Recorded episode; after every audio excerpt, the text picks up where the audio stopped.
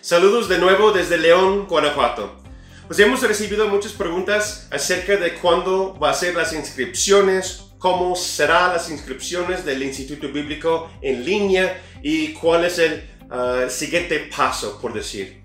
Pues les recuerdo que aquí estamos para apoyarlos en su organización, estamos aquí para ah, ayudarles con su liderazgo, para que se puedan mejorar en cualquier ah, área de su vida tanto tu vida personal, tanto como empresa, empresario y sobre todo los que están dedicados al ministerio. Pues quiero avisarles que el 23 de octubre se va a lanzar el primer materia que vamos a utilizar y tiene créditos en el Instituto Bíblico. Se llama Finanzas en la Roca o Cómo tener éxito financiero. Esa materia va a ser dado gratuitamente aquí en Facebook Live a partir del 23 de octubre es un viernes a las 7 pm. Va a estar disponible aquí en nuestra página. Las notas se pueden descargar a través del vínculo que va a estar conectado a cada video y cada viernes vamos a estar dando una lección. Por mientras que estamos ah, lanzando esa materia, vamos a estar trabajando duro para que ya se organizan más videos, estamos organizando, trabajando con, con los maestros que Dios está acomodando y trayendo para nuestro Instituto Bíblico online o el Instituto Bíblico del Calvario en línea. Líderes con integridad. Entonces yo los animo que están esperando las siguientes noticias a través de este medio, a través de nuestra página de Facebook y los avisos que estamos brindando y dando. Mientras que están aquí, qué bueno que están aquí viendo esa tarde, ese día, yo quiero compartir con ustedes y dejarlos con una enseñanza que compartió mi esposa hace poquito. Es pregrabado acerca del temor. ¿Por qué? Porque yo veo que estamos viendo en tiempos de incertidumbre. Ya los semáforos de nuestro país, aquí estamos en México, están cambiando, pero hay, hay lugares donde todavía están en cuarentena, hay países donde aún están viviendo todo lo que es esa cuarentena o esa pandemia, ¿verdad? Y 2020 ha sido un año de mucha incertidumbre. Entonces ese tema acerca del el temor o cómo vemos el temor o qué control tiene en nuestras vidas, lo comparte mi esposa en este momento. Yo creo que va a ser una bendición para ti y que vamos siguiendo creciendo juntos. Que Dios les bendiga y vamos a estar en contacto muy pronto. Recuerda, el 23 de octubre y busca aquí en nuestra página para los siguientes pasos de crecimiento en su liderazgo. Gracias a Dios por sus vidas y que tengan un excelente día. Gracias.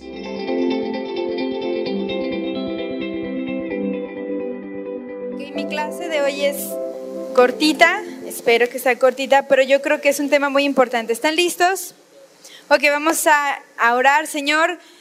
Que esta segunda sesión tú nos traigas, Señor, tu revelación, nos hagas libres, que nuestro servicio y nuestro liderazgo sea desafiado para que sea mejorado, Señor. Queremos ser como tú, Jesús. Gracias. En el nombre de Cristo Jesús.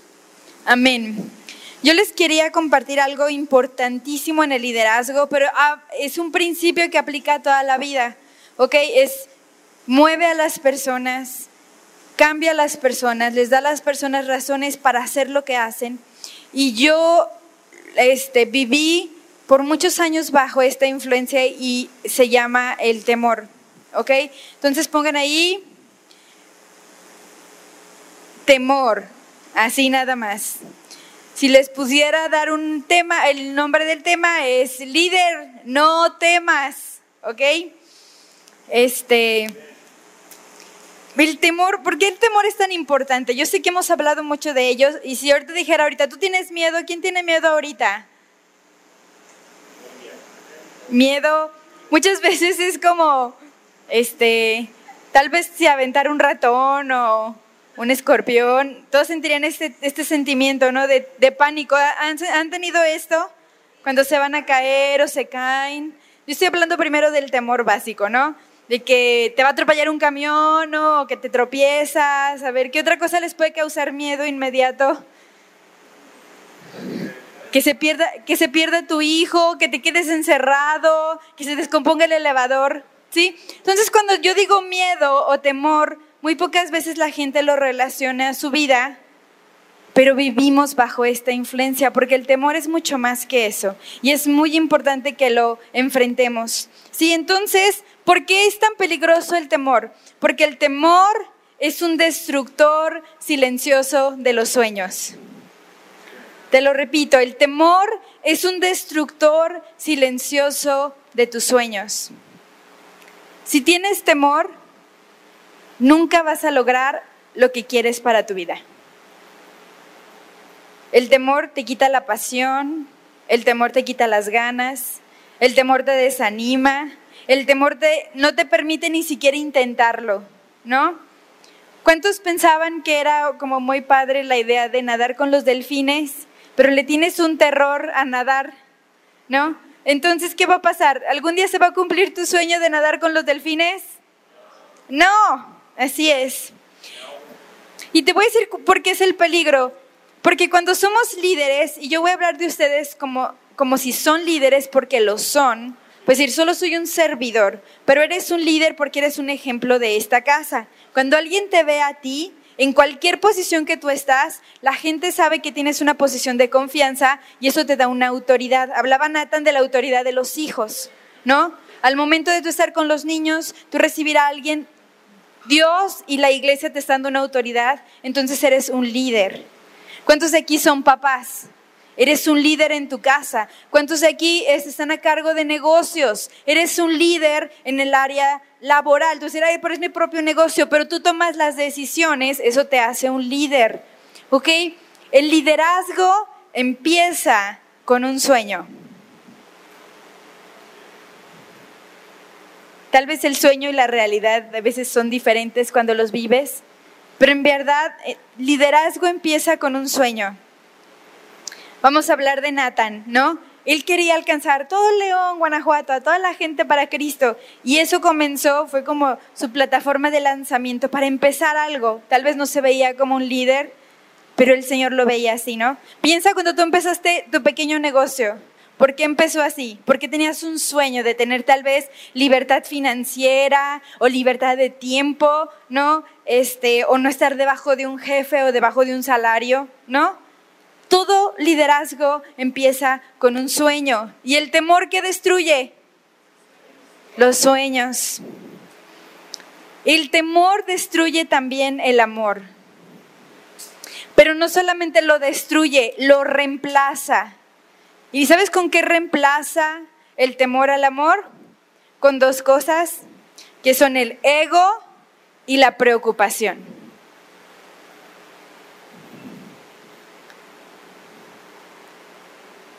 El temor reemplaza al amor por el ego y la preocupación. Siempre que tú veas a alguien que está es prepotente en su lugar de trabajo, o en un área ministerial o alguien que se porte superior con un sentido de superioridad, es porque está viviendo bajo el espíritu del temor.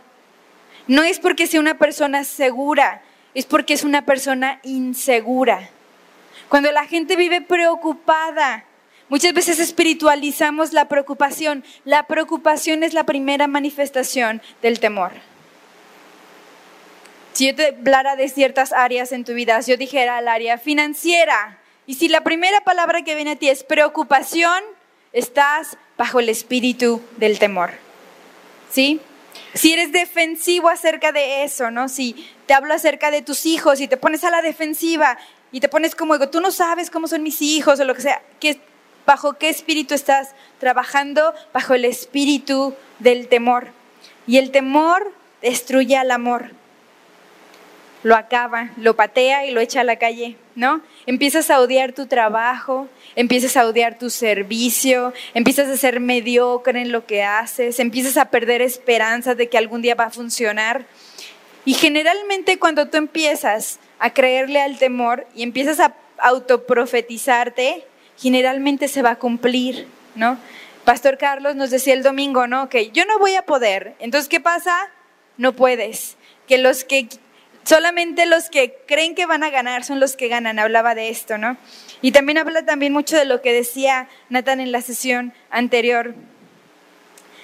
¿Tú sabes lo que te asusta realmente? Piensa en qué áreas Dios o tienes un sueño, ¿en qué áreas de tu vida tienes temor? ¿Ya las detectaste? ¿Dónde estás muy preocupado? ¿O dónde tienes tu ego así por los cielos? ¿Qué áreas de temor? ¿Ya las tienen pensadas? Piensa qué es lo que en verdad te da miedo.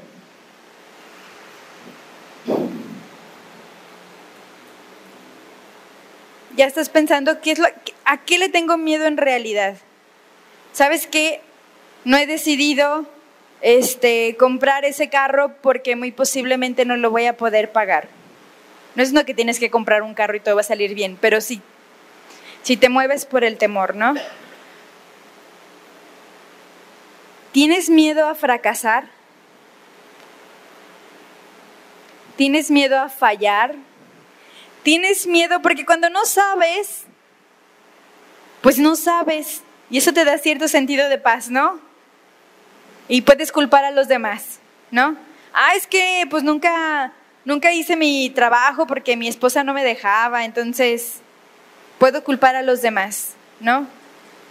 Tenemos que analizar muy bien, porque los temores son asesinos silenciosos. Así vamos a pensar como una enfermedad, como la diabetes. ¿Alguien aquí tiene diabetes? Mi, mi mami tiene diabetes. ¿Alguien más o conocen un familiar que tenga diabetes?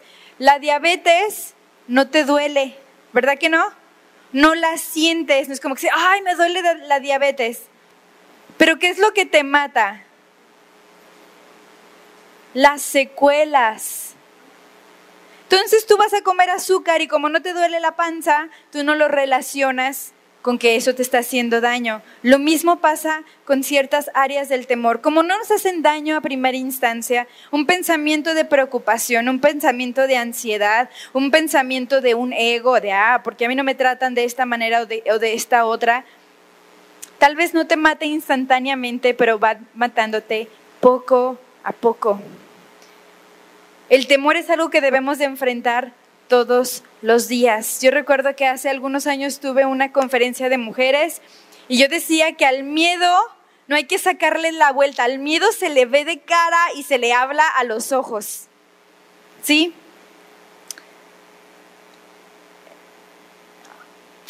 Ser valiente es muy difícil. Ser cobarde es muy fácil. Yo estaba pensando el otro día, meditando en esto y en mi vida, que a veces el temor es contraproporcional, o cómo se diría una palabra correcta para los que saben de matemáticas. El temor no es proporcional, el, temor, es, el temor es casi ilógico. Por ejemplo, cuando Nathan y yo empezamos nuestro ministerio, me acuerdo cuando íbamos a rentar el primer local, nosotros teníamos, no sé, como 500 pesos al mes. Y el primer local costaba en 3.500. Si te pones a pensar proporcionalmente, ¿cuántas veces se duplicaba esto? A ver, ¿cuántas veces? ¿Cuatro, cinco veces más? ¿Seis? ¿Cuántas veces? Seis veces más teníamos que pagar de lo que teníamos. Y nos aventamos. Y Dios respondió. Pero llegamos a un punto donde, bueno, avanzamos por la fe y estamos donde estamos, donde sí, y eso fue donde Dios me desafió, donde si Dios dijera, te quiero poner en un lugar, en este momento, donde solo vas a pagar el doble. Puedes decir, ¿qué es el doble comparado con seis veces? Pero hay un temor mayor, ¿por qué? Porque es más dinero, pero para Dios las cosas son muy diferentes. Espero que entiendan al punto al que, voy, al que estoy llegando con el temor. El temor es ilógico. ¿Cuántas cosas has hecho en el pasado donde te has arriesgado mucho más y ahorita estás trabado donde estás por un porcentaje muchísimo menor? ¿Sí me entienden? Tal vez este, al principio te arriesgaste y compraste todo para hacer un negocio y ahora tienes miedo de invertir una máquina más o de abrir una nueva sucursal o de comprar más producto. ¿Sí ves cómo el miedo es ilógico y lo dejamos entrar? ¿Lo dejamos que se filtre? Cuando no tienes, no importa la proporción de lo que necesitas porque no lo tienes. No importa la cantidad, no importa el lugar en el que estás en tu vida, Dios nos está desafiando a quitar el temor, hermanos a quitar el temor en nuestro servicio. ¿Cuántos han prestado dinero o han confiado en gente así de todo su corazón y ha salido bien? Dios no te ha dejado y ahora te cuesta trabajo tener una amistad con alguien porque tienes temor. O de servir extra, porque puede ser que no lo aprecien. Si ves cómo el temor se filtra, cómo el temor destruye, a veces los temores son los que lideran nuestros ministerios. El temor es lo que lidera nuestro trabajo o nuestra, este, nuestras fuerzas o nuestros planes. ¿Cuántas cosas hacemos o no hacemos por causa del temor?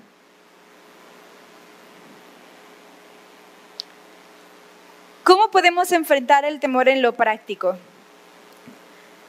Pongan ahí, y es una palabra clave, y pon 30 minutos. 30 minutos. Antes de que vayas a tomar una decisión, antes de que vayas a hacer algo importante, yo les sugiero que un domingo antes de servir a la iglesia o un miércoles antes de que llegue la gente a tu grupo familiar o antes de que salgas al grupo familiar, hagas una remembranza de tus temores un día importante, un examen de admisión, no sé en qué etapa estás de la vida, tu primer día de escuela, tu primer examen, sin importar el área, haz un listado de tus temores. ¿A qué le tengo miedo? ¿Sí? ¿Ya lo tienes en tu mente?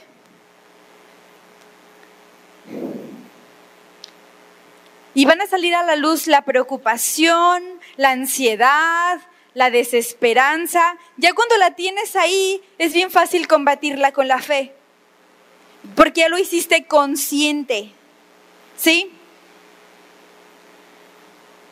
Es la primera. Y la segunda cosa para poder superar el temor es deja de estar a la defensiva y empieza a estar a la ofensiva. Deja de estar a la defensiva y empieza a estar a la ofensiva.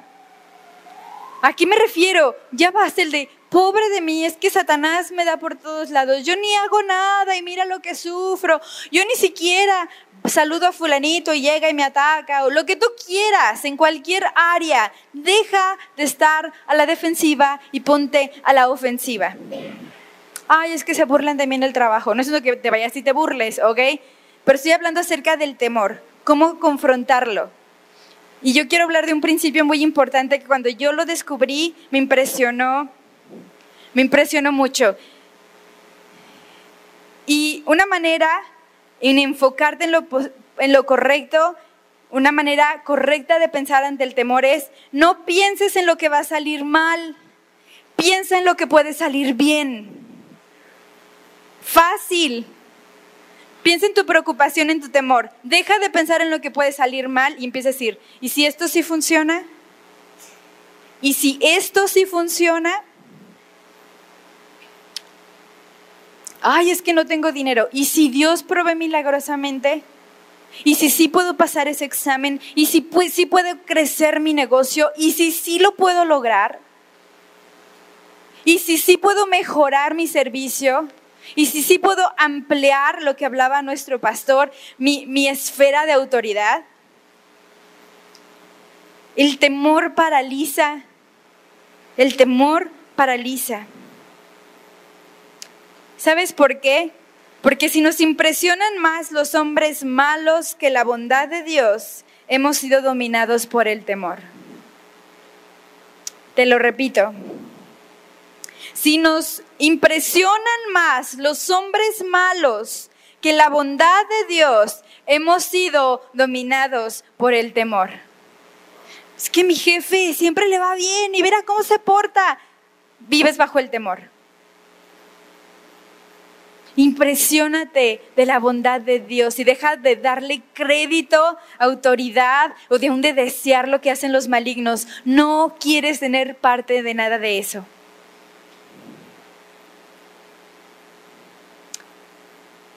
No lideres a la defensiva. Cuando tú siempre estás a la defensiva, eso va a matar tu gozo, porque estás esperando a que te ataquen.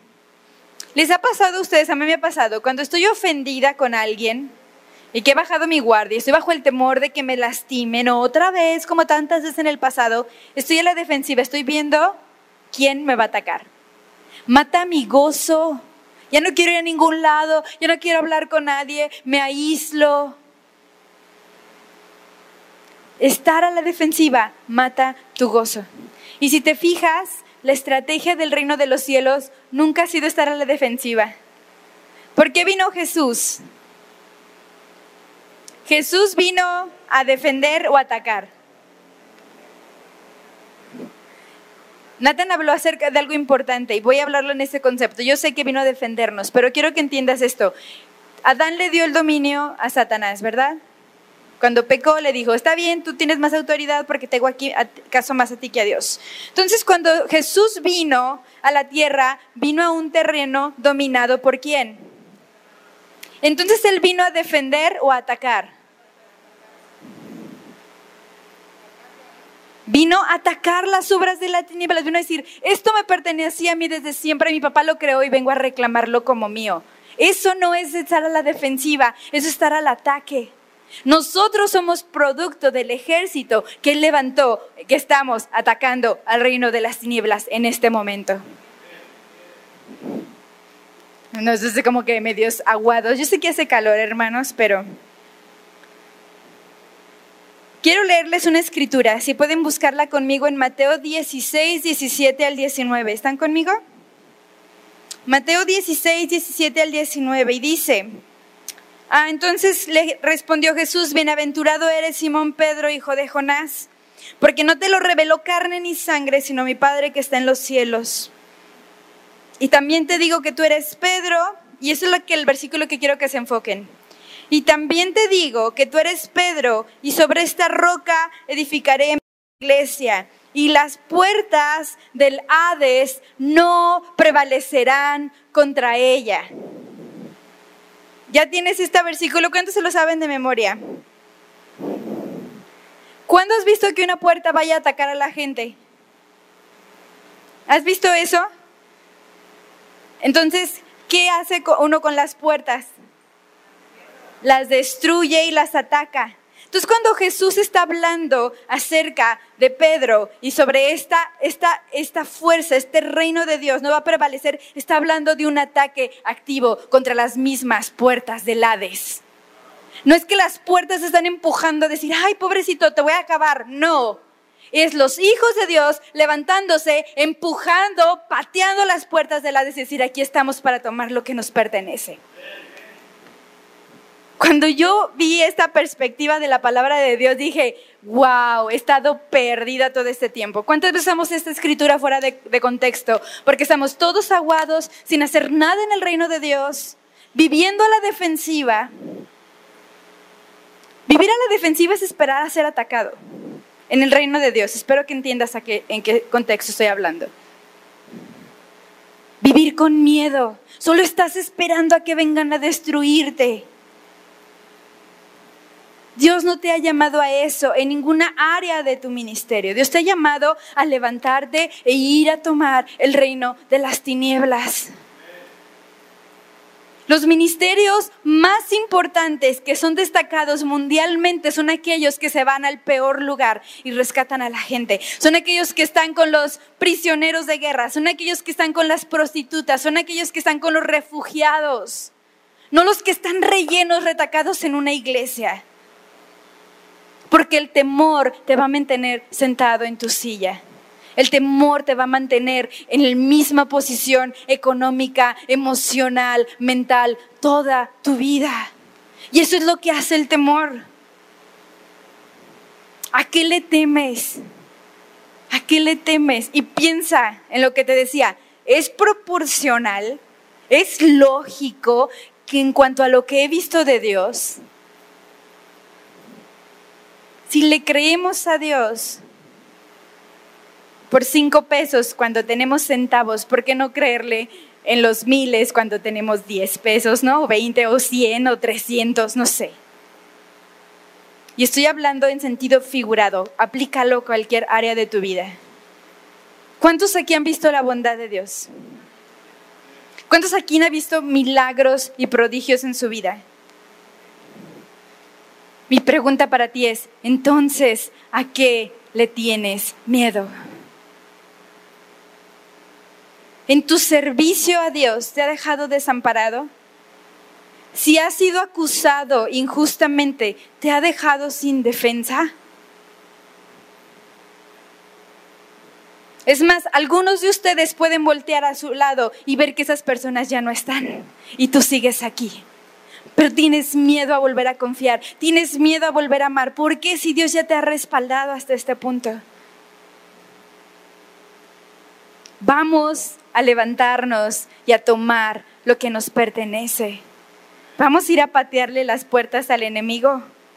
Que a él le tiembren las rodillitas y no a nosotros. Amén. Esto debe despertar nuestra fe. Esto debe volvernos a regresar al amor, a la pasión por el ministerio, por la vida, por lo que Dios te quiere dar, por los dones que te ha dado. Acepta la invitación de Dios para avanzar contra el enemigo. Dile, Señor, yo sí. Ay, no, ¿por qué? Yo recuerdo que una mujer que era parte de nuestra iglesia le decía a las mujeres, no vayas a orar porque los ataques aumentan, te ver como en feria. Yo quiero ver lo sobrenatural de Dios, a quedarme cómodo en un lugar y nunca ver una señal. ¿Tú quieres ver eso en tu vida? ¿Qué, ¿Cuál es el sueño que Dios te ha dado? Y no estoy hablando solo en el ministerio, en cualquier área de tu vida. ¿Qué sueño Dios te ha dado? ¿Una carrera? Un ministerio establecido, un pastorado, ¿por qué no? Una iglesia grande y numerosa, saludable, un ministerio musical. ¿Qué es lo que Dios ha puesto en tu corazón? Sueña, se vale soñar, se vale creerle a Dios. ¿Cuántas gentes decía Natán? Dice que Dios no, no dice, pídeme para las tortillas, Dios te dice, pídeme las naciones. Tenemos una nación aquí de más de dos millones de personas. Puede decir una cosa el INEGI, pero yo creo que somos más de dos millones. No debemos de estar viendo, ay, pero los de enfrente tienen un chorro de gente, ¿no? Y,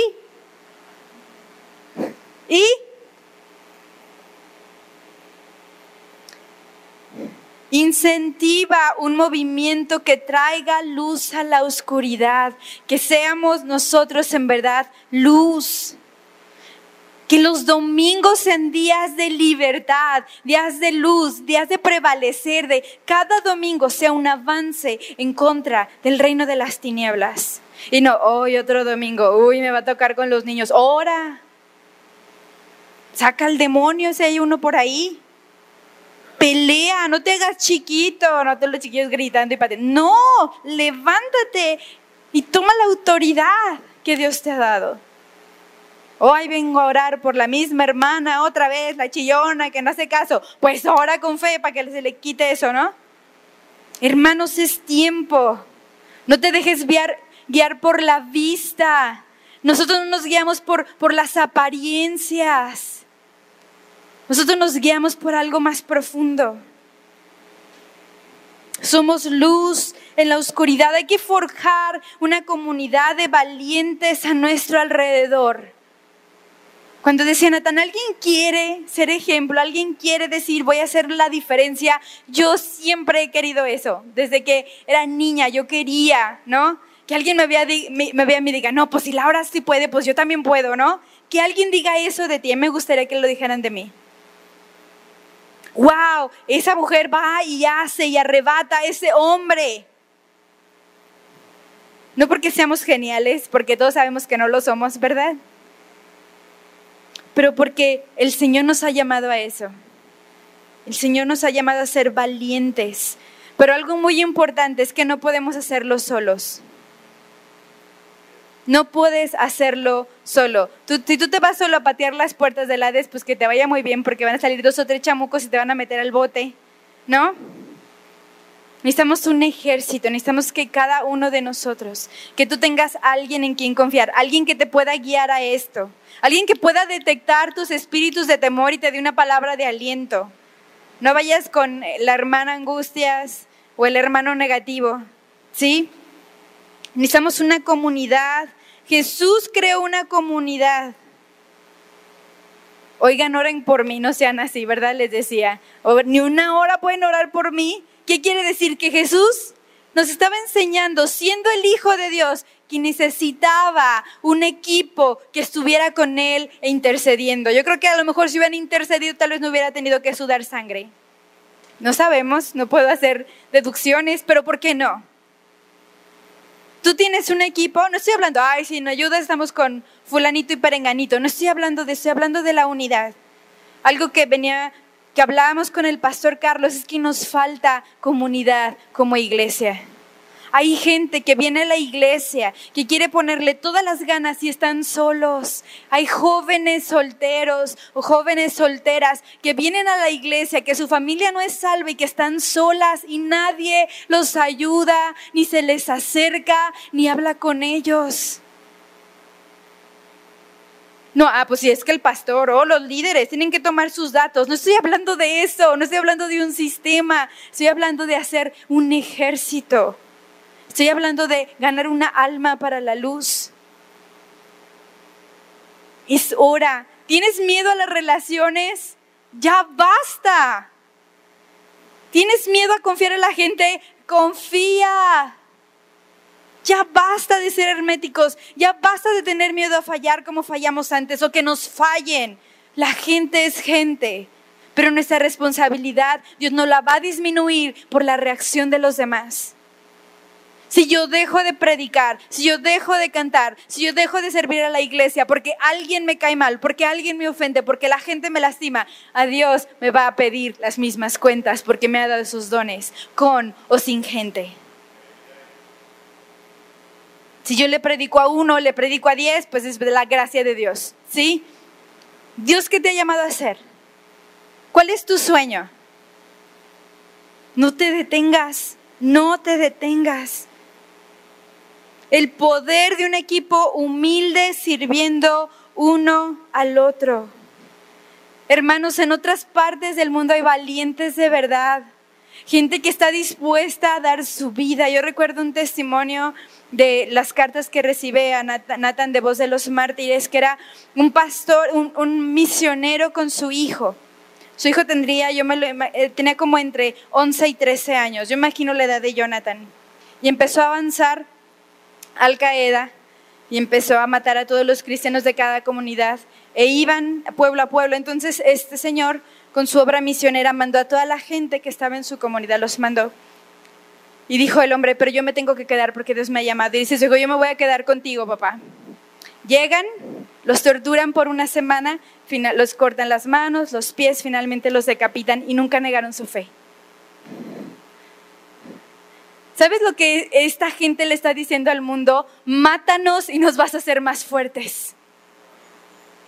Esta clase de pelea espiritual se está llevando en otras partes del mundo. Y decimos, ¿por qué nuestro león no escucha más de Dios? Porque necesitamos estar dispuestos para pelear y derrotar las puertas de los Hades, las puertas del infierno. Dice que ha habido más salvaciones en este tiempo que en todos los tiempos en el pueblo musulmán. No sé si sabían. Cientos están bautizando y confesando su fe, sabiendo que pueden morir al día siguiente tienen sueños y visiones de Jesús sin haberlo conocido y sin que nadie les dé nunca el mensaje de salvación. Por la causa de los cristianos que están ahí.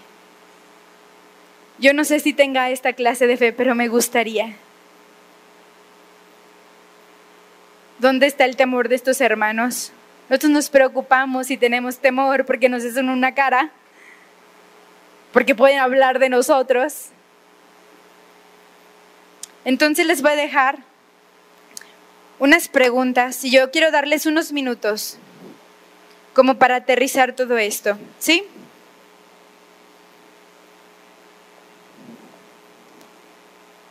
La primera pregunta es, ¿qué aprendí de esto? Puede ser el mismo tema, pero Dios te habló en diferente manera. ¿Qué es lo más importante? ¿Qué es la idea que te llevas de lo que te acabo de decir? ¿Sí? Primera pregunta. Segunda pregunta.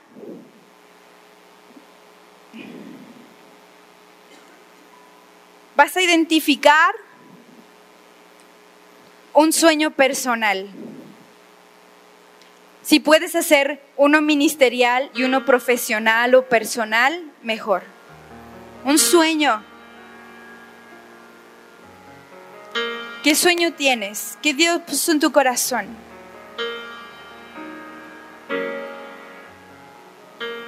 Y por último, vamos a hacer un inventario de nuestros temores. Otra vez, no le subimos, los vemos directo a la cara. Un inventario. Yo le temo a lo que la gente piense de mí. Yo le temo al rechazo.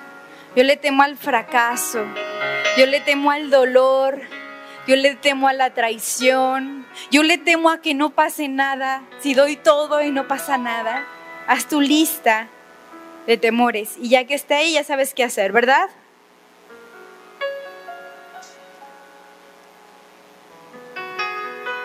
Pues con esto termino mi tema.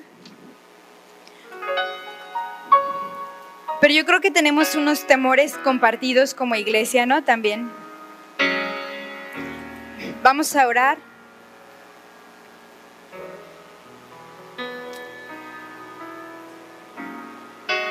Y si tú quieres hacer como un acto de entrega y de rendición a Dios, de tus temores, con un temor se disfraza de excusas. Levanta tu mano y dile, así te lo entrego. Y piensa en ese temor y empieza a entregárselo al Señor. Señor, entregamos nuestros temores, Señor.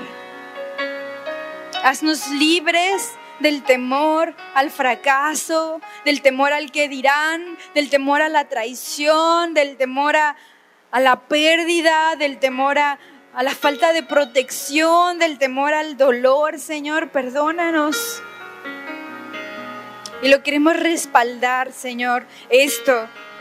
Ya no estando la defensiva, no esperando a ser atacados, a ser las víctimas. Ahora queremos ser ofensivos, queremos ser activos en, en tu ejército, Señor en tu milicia, queremos ser como un soldado, que no nos enredamos en negocios del mundo para servir a aquel con el que nos hemos enlistado, Señor.